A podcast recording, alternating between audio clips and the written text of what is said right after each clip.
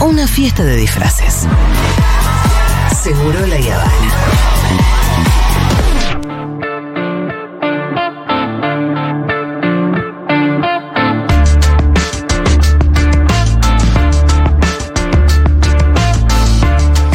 Columna del señor Pitu Salvatierra. Tenemos pocos minutos, Pitu. Si Sí, hay que, sí, si va- hay que va a ser- interrumpirla, la hacemos en dos, tres Sí, va a ser en dos, seguro que va a ser en dos. perfecto. Bueno, nuestra columna de hoy tiene referencia a algo que por ahí a Fito me puede ayudar un poco. Vi 1985, Ah, Fito. muy bien. Una gran película. Gran me hizo llorar, la vi con Débora, que se durmió dos veces, y las dos veces que se No. despertó, me encontró llorando, después la vio sola, me dijo, la voy a ver sola porque sos un maricón. Viste como Débora, muy, muy, a veces muy guasa. Digo, a veces sos tan guasa, pero te amo tanto que ya ni pelota. Creo que te amo tanto por eso. Pero bueno, eh, y, y la, la verdad que con las personas que hablé no recibí muchas críticas, eh, con la mayoría de las personas que, que hablé no recibí muchas críticas de la película, pero sí leí Críticas algunas. negativas, decías. Claro, críticas negativas, que sí leí algunas.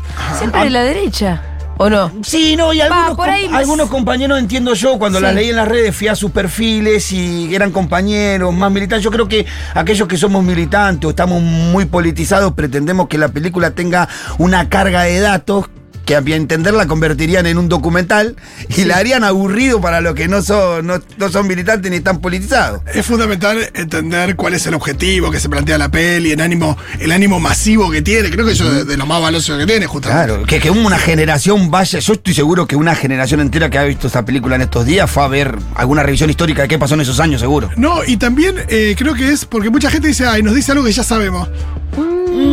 Poner un freno porque primero, hay mucha gente que no sabe, porque uno dice eh, juicios, dice eh, obediencia de vida y punto final, dice indultos, y no todo el mundo ordena eso también, y no todo el mundo, eh, y por ahí también sirve para calibrar un poco, porque yo tenía, hay cosas que tenía presente y cosas que no. Sí. Y en eso no, no está mal que la peli sea didáctica. No, a mí me pareció que la película tiene un touch justo de cada cosa. Sí. Que después, claro, el que viene con, como digo, con una pertenencia militante, con un nivel de politización muy elevado, pretende que mucho más desarrollo de esas cuestiones.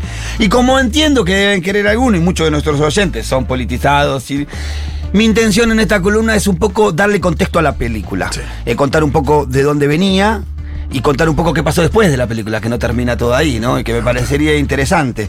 Que al Bueno, mismo tiempo es algo que también se le pide a la película y la película no te va a decir, che, pasó esto y a los dos años el Imperio contraataca. Claro, no podés. Claro. No podés. No, y además decide contar esa historia. Claro. Y, esa- ese juicio fue muy importante y estuvo muy bien. Después se borró con el codo lo que se escribió con la Sí, mano. claro. Sí, pero no le quita valor a Pero es parte de otra historia. yo. No, a ver, eh, para los que no la vieron, la película 1985 habla del juicio a la Junta Militar, a, a las juntas militares que llevaron adelante el último, eh, la última dictadura militar, que arranca en marzo del 1976 con el golpe militar eh, al gobierno constitucional de la de, de- uy se me olvidó el nombre María Estela Martínez María de Estela Perón. Martínez de Perón Eh, para contextualizar, la, dictadura de, de 1976 fue la dictadura más sangrienta del cono sur de la historia argentina muy claramente, pero no fue la única. La Argentina, desde el principio de los años 30, venía con una cultura de interrupciones de los gobiernos militares por golpes militares. Y la película empieza justamente con una placa, que la peli empieza en 1984 y se hace hace 50 años que Argentina no tiene una, una democracia estable, ¿no? Sí, para, para hacer algunas referencias así al pasar. Mira, tuvimos golpe de Estado en el 1930 que duró hasta 1932, tuvimos golpe de Estado en 1943 que duró hasta 1946, tuvimos golpe de Estado en 1955 que duró hasta 1958, tuvimos golpe de Estado en el 62 que duró hasta 1963 y el último golpe de Estado que tuvimos fue del 66 al 73. Esos fueron todos. Entonces la Argentina venía con... del 76 al 83. No, 66 a 73. Ah, antes del ustedes. 76. Claro. Claro, después, después vino el último, Ah, ok, ok. que es donde nos, nos situamos, que es del 76 en adelante. Todos estos golpes militares eh, eh, interrumpieron, como decía, mandatos constitucionales, e hicieron que la política o la cultura o la sociedad argentina eh, incorporara esto como parte de la vida política. Estaba medio normalizado que hubiera interrupciones por golpes militares de los gobiernos, de los gobiernos constitucionales. Así llega eh, el, go- el golpe militar de 1976 un golpe militar, como dijimos, sangriento, que cometió aberrosidades en Argentina, pero que no era algo nuevo. La diferencia de este golpe militar era que a partir de 1976 el sistema de desaparición de las personas adquiere una escala nacional y una sofisticación burocrática que hace uso de los recursos e instalaciones estatales, se convierte en la modalidad represiva por excelencia. Tras la intervención militar, la Junta de Gobierno integrada por tres, eh, los tres cuerpos, el Ejército, la Marina y la Aeronáutica, establecieron el Consejo de Guerra Militar con facultades para dictar sentencia de muerte. A diferencia de los otros golpes militares, esta es una de las características muy Que fue más sangriento, ¿no? Claro, que, y que aparte se, se arrogó la- la- la- el derecho de dictar sentencia de muerte. Sí. ¿no? La estrategia represiva dejó de girar en torno al sistema legal de, cárc- de cárceles, que eso sí pasaba en las dictaduras anteriores. Había una represión sobre cualquier eh, levantamiento, pero todavía esa represión, esa dictadura, se acogían a, a- a algún marco legal porque los presos estaban en las cárceles legales y eran, estaban a disposición del Poder Ejecutivo, que en ese caso era militar, pero estaban blanqueados y no clandestinamente. Eh, esta estrategia que más tarde se conceptualizó como terrorismo de Estado, esta estrategia de utilizar todos los recursos del Estado, la fuerza, el, monopolio de la fuerza y el uso de las armas para reprimir cualquier levantamiento, cualquier protesta, después se caracterizó como para perseguir a lo que la teoría, a, a- a la teórica eh, subversión, se caracterizó justamente como el terrorismo de Estado. Eh, durante, durante estos, durante eh, la, la la dictadura militar esta se divide el país en cinco zonas y se le da intervención a, estos distintos cuerpos del, de- del ejército. Tanto al ejército como a la armada se le designa cada una de estas zonas en donde tenían el control total las Fuerzas Armadas de estos lugares. La secuencia de los operativos que llevaban adelante durante esta, esta, esta dictadura estuvo muy, muy, muy, muy bien descrito por la CONADEP. Y dice así, mira, la secuencia de los operativos llevados adelante por los grupos de tareas especiales seguía un módulo operandi relativamente estable. El primer paso requería la coordinación de distintas fuerzas represivas. Esto suponía pedir luz verde a las jurisdicciones policiales para poder actuar. Una vez declarada el área liberada, se procedía al secuestro de las víctimas, ya fuera en su domicilio personal, en la vía pública, en lugares de trabajo o de estudio. La mayoría de los secuestros eran realizados durante la noche. Las víctimas entonces eran secuestradas o chupadas, como se decía en la jerga, encapuchadas o tabicadas, como se decía en la jerga, e ingresadas a un centro clandestino, clandestino de detención. Allí, el rito iniciativo era la tortura bajo argumento de obtener la mayor información lo más rápido posible. En muchos casos, sin embargo, la tortura se prolongaba durante el periodo de cautiverio, tanto las físicas como las psicológicas. El abanico de los métodos empleados, según la palabra de la CONADEP, sobrecoge, sobrecoge por las más profundas imaginación puesta en tan terribles actos. La deshumanización de las víctimas, identificadas por un número, y la pésimas condiciones sanitarias y, alimenticias formaban parte del proceso tortuoso. Los destinos posibles podrían ser la recuperación e incorporación al staff de los agentes de la represión, o sea, eh, a través de la tortura, de la tortura algunos lo lograban hacer los miembros de, de, su, de sus elementos, siendo parte de los servicios. Bueno, muchos de, de las personas que han sido secuestradas en ese tiempo, torturadas, después las llevaban, me acuerdo, al aeropuerto para identificar si alguno de sus compañeros volvía de la, de la contraofensiva, ¿te acordás? Eh, o si no, otro de los destinos podía ser la liberación, generalmente asociada a la legalización bajo la disposición del, del Poder Ejecutivo Nacional, o el traslado. Eso era lo peor. Cuando te decían que era de traslado, era sinónimo de asesinato o desaparición del cuerpo. El operativo incluía el saqueo de los bienes de las víctimas en el momento del secuestro en su domicilio o mediante una segunda incursión. El botín de guerra, incluso eh, el robo de bebés, detenidos por sus madres o nacidos en cautiverio, era dado posteriormente la nación y los bienes eran repartidos por quienes participaban de esos operativos. Esta ingeniería represiva tuvo la particularidad de funcionar como una maquinaria de engranaje cuya segmentación dividía el trabajo diluyendo las responsabilidades, dotando a los procedimientos de una apariencia burocrática consistente en la ejecución de las tareas rutinarias y mecánicas, a la vez que lograba involucrar a gran parte de la corporación militar en su conjunto. No, era muy perverso eso de, de diluir las responsabilidades con un proceso que fuera tan, tan complejo, ¿no? Claro. Era, era un sistema, como, como mm, no eran las personas, sino el sistema. Sí, igual ¿No? en tanto sistema y en tanto se puede probar que es un sistema. No, claro, entonces los responsables, que ese fue el juicio a las juntas, Claro. son este, los que idearon el sistema. Pero es esto, un sistema que implicaba la coordinación de todas las fuerzas, área liberada, secuestro, centro clandestino de detención, tortura, traslado, muerte. Y robo de bebés y bienes, ¿no?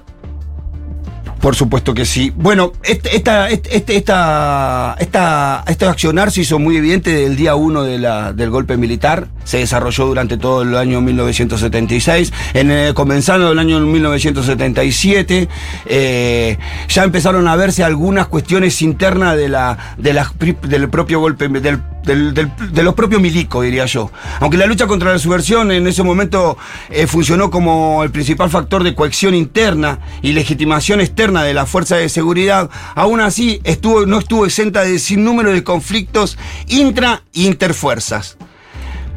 El levantamiento del comandante del tercer cuerpo del ejército, Gonzalo Benjamín Menéndez, contra el comandante eh, jefe Roberto Viola, Frente a la liberación del detenido Jacobo Timerman, exdirector del diario La Opinión el 28 de agosto de 1979, es un ejemplo emblemático de tales tensiones.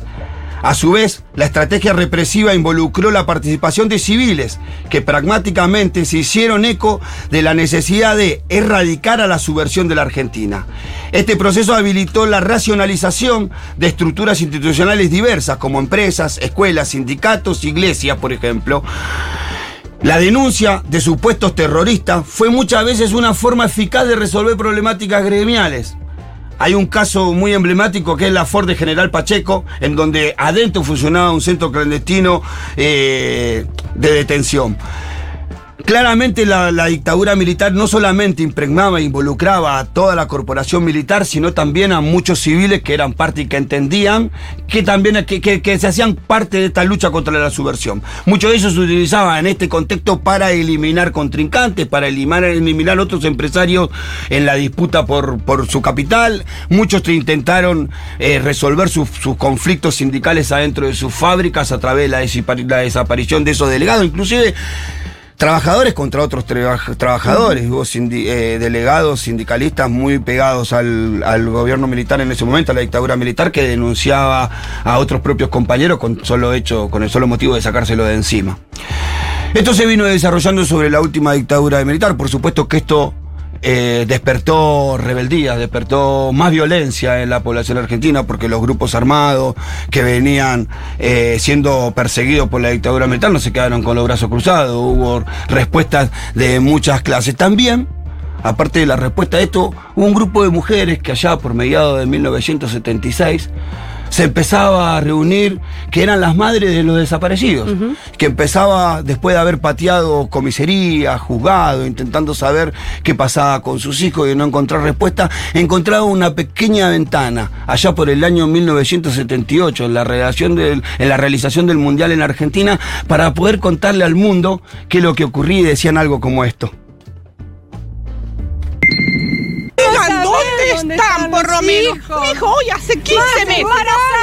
¿Dónde están los bebés? saber dónde están, no que los ¿Por qué no nos dicen a nosotros si están vivos, si están muertos? ¿Por qué no nos dicen? Si le buscamos eso nada más. Que nos, respondan nada más, después nos retiramos. Mi hija estaba embarazada de cinco meses cuando se la llevaron. Mi nieto tiene que haber nacido en agosto del año pasado. Hasta ahora no he podido saber nada de él. Lo único que sabemos es que los chicos nacen, pero se los, eh, pero se los dejan en los establecimientos así, este, casas cunas con NN. Y no podemos encontrarnos nunca con nuestros nietos. ¿No ve que dice que tenemos un mundial en paz? El gobierno dice que ustedes son mentirosas. ¿Nosotros somos mentirosas? ¿Qué? ¿Estamos, estamos mintiendo de que, de que los hijos desaparecieron? Está todo, todo comprobado. En el, en ju- el Palacio de Justicia están todos los testimonios. En el Ministerio de Hacienda, el Ministerio de Hacienda tiene todos los testimonios y todas las denuncias. La Policía Federal tiene todas las denuncias. Está todo, todo testimoniado. Eso lo que el gobierno diga, no, no es que dice mentira, miente, miente. Hace dos años que estamos así, dos años. Se escucha que hablan con un extranjero. Sí, ¿No es un periodista de Holanda. Bueno, porque solo podían Claro. hablar con los medios extranjeros. Vos recién hablabas de qué parte de la sociedad civil fueron cómplices de los milicos. También Ahí tenés otros también, ¿no? Los medios, claro. Los medios, claramente. Che, ya son las cuatro. Sí, lamentablemente. Bueno, eh, lo, lo dejamos para el próximo capítulo. Sí, no sé si le querés dar una. No, mira, eh, eh, luego de esto, del, del Mundial 78, empezó a haber como una repercusión internacional de lo que pasaba en la Argentina. Esto que, que nosotros escuchamos tuvo una repercusión Sí. internacional. La dictadura militar empieza a debilitarse claramente. También hay una suelta de mano de Estados Unidos en cuanto a un cambio de parecer, el de la región, que empezó a querer eh, gobiernos más democráticos. Y entonces le soltó un poquito la mano a la dictadura militar. La dictadura militar entra en una gran debacle por disputas internas y por estas situaciones de violencia y por esto que se venía dando en la opinión pública internacional. También hasta, hasta por algo tan sencillo como eh, la caída de la economía. Claro, bueno, la situación económica era Situación principal. económica. Era principal. En ese, en ese contexto, la dictadura militar eh, tira un manotazo de ahogado y se le ocurre la, la novedosa idea de recuperar las Islas Malvinas. Entonces en- em- empieza esa locura de recuperar las Islas Malvinas, una locura que al principio tuvo un gran aval de gran parte del arco político. Quiero decir de que quizás si el resultado de la guerra hubiera sido distinto, el destino de la dictadura militar hubiera sido distinto seguramente. Pero bueno, la guerra se pierde, el gobierno militar no puede contener la- la- el deseo del pueblo argentino de que vuelva la democracia.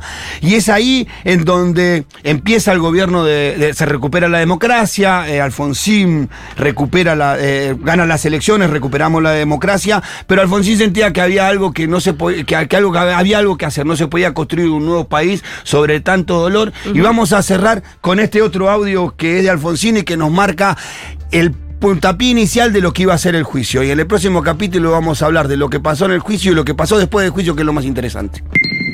El pasado gravita sombríamente sobre nuestro porvenir.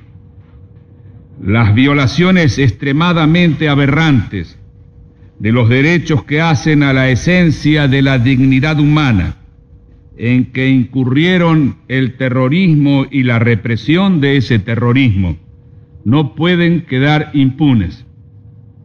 Esa impunidad significaría claudicar frente a principios éticos fundamentales, poniendo en peligro la prevención de futuras violaciones.